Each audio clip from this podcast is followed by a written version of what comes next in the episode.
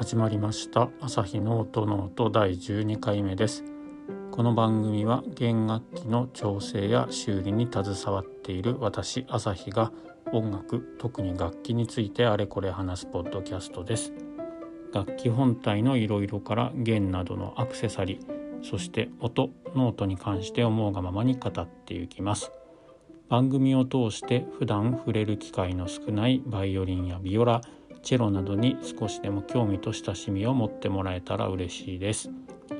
はいということで始めていきたいと思います。アサヒの音ノート第12回目です。えー、恒例となってきている感じがあります。今日やってたことをヒントというかネタに、えー、楽器のことについて話していくっていうスタイルが出来上がりつつある感じがしますが毎日同じことやってるとあんまり変わり映えがしないのでもしかしたら変わるかもしれないですけども。基本的にはこういろいろこう作業仕事をしていて、えー、例えば何かある一つのその工程をやっているとあこれポッドキャストで使えそうみたいな、えー、形でこう頭が働くようになってきたので今後も引き続きそんな感じで、えーと、番組を進めていこうかなというふうに思います。ということで今日は何をしていたかというとですね、えーと、楽器の剥がれ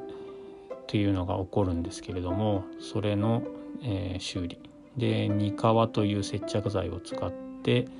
えー、開いてしまったところを接着をしていたという感じです。えー、実は空いている楽器が1234つ、えー、ありまして、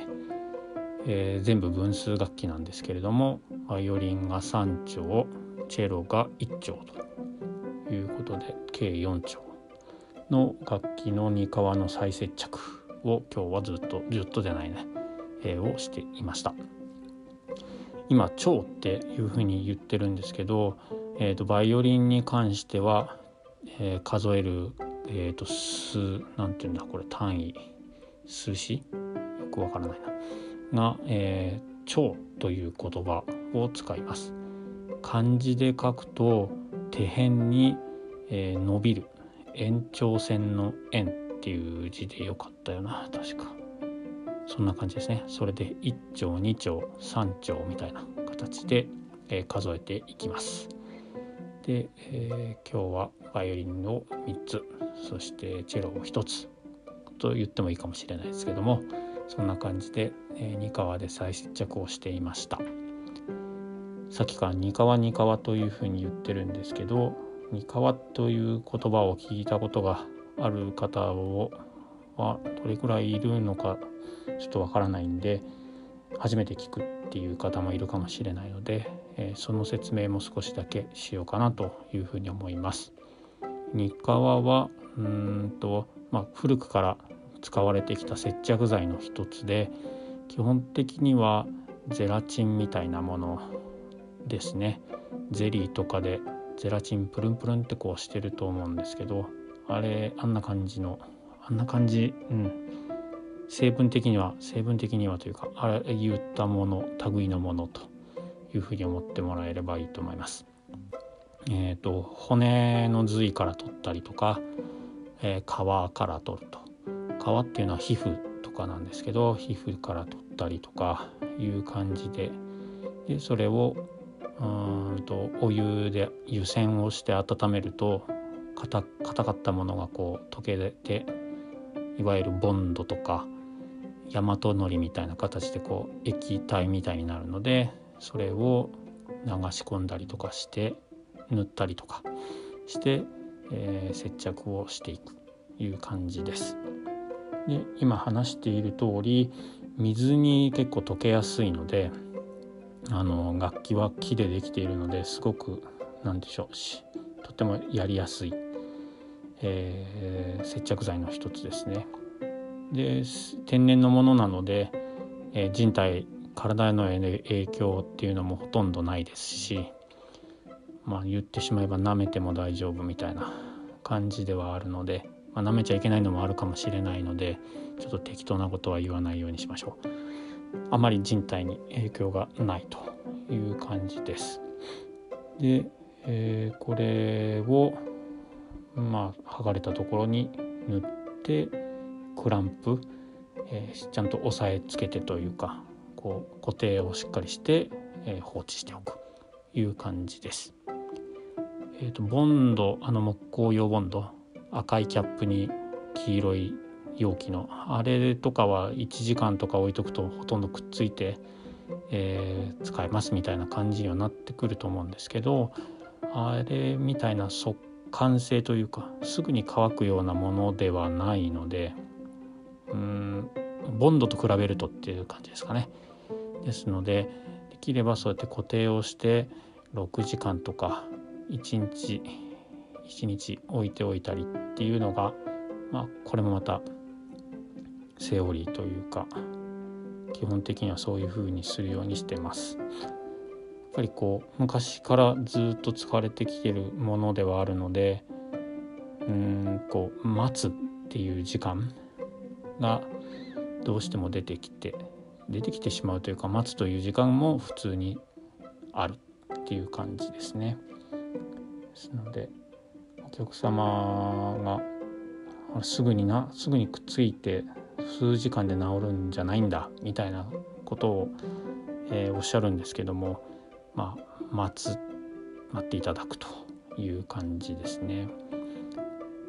で、えー、に川の説明はこれくらいでいいかな。結構ベトベトしてます。で匂いも結構独特で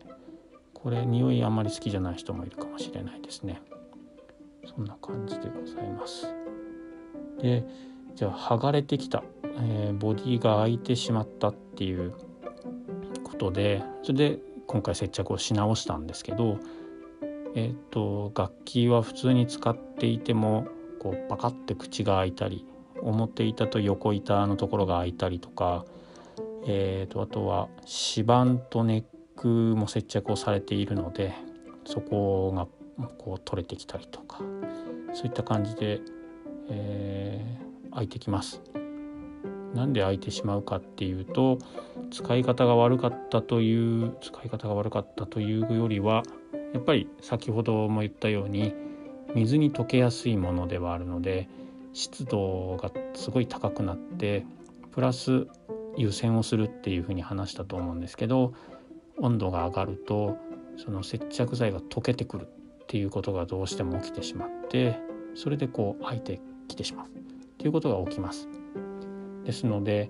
えー、今まあまだ寒いというか暑いっていう時期ではないので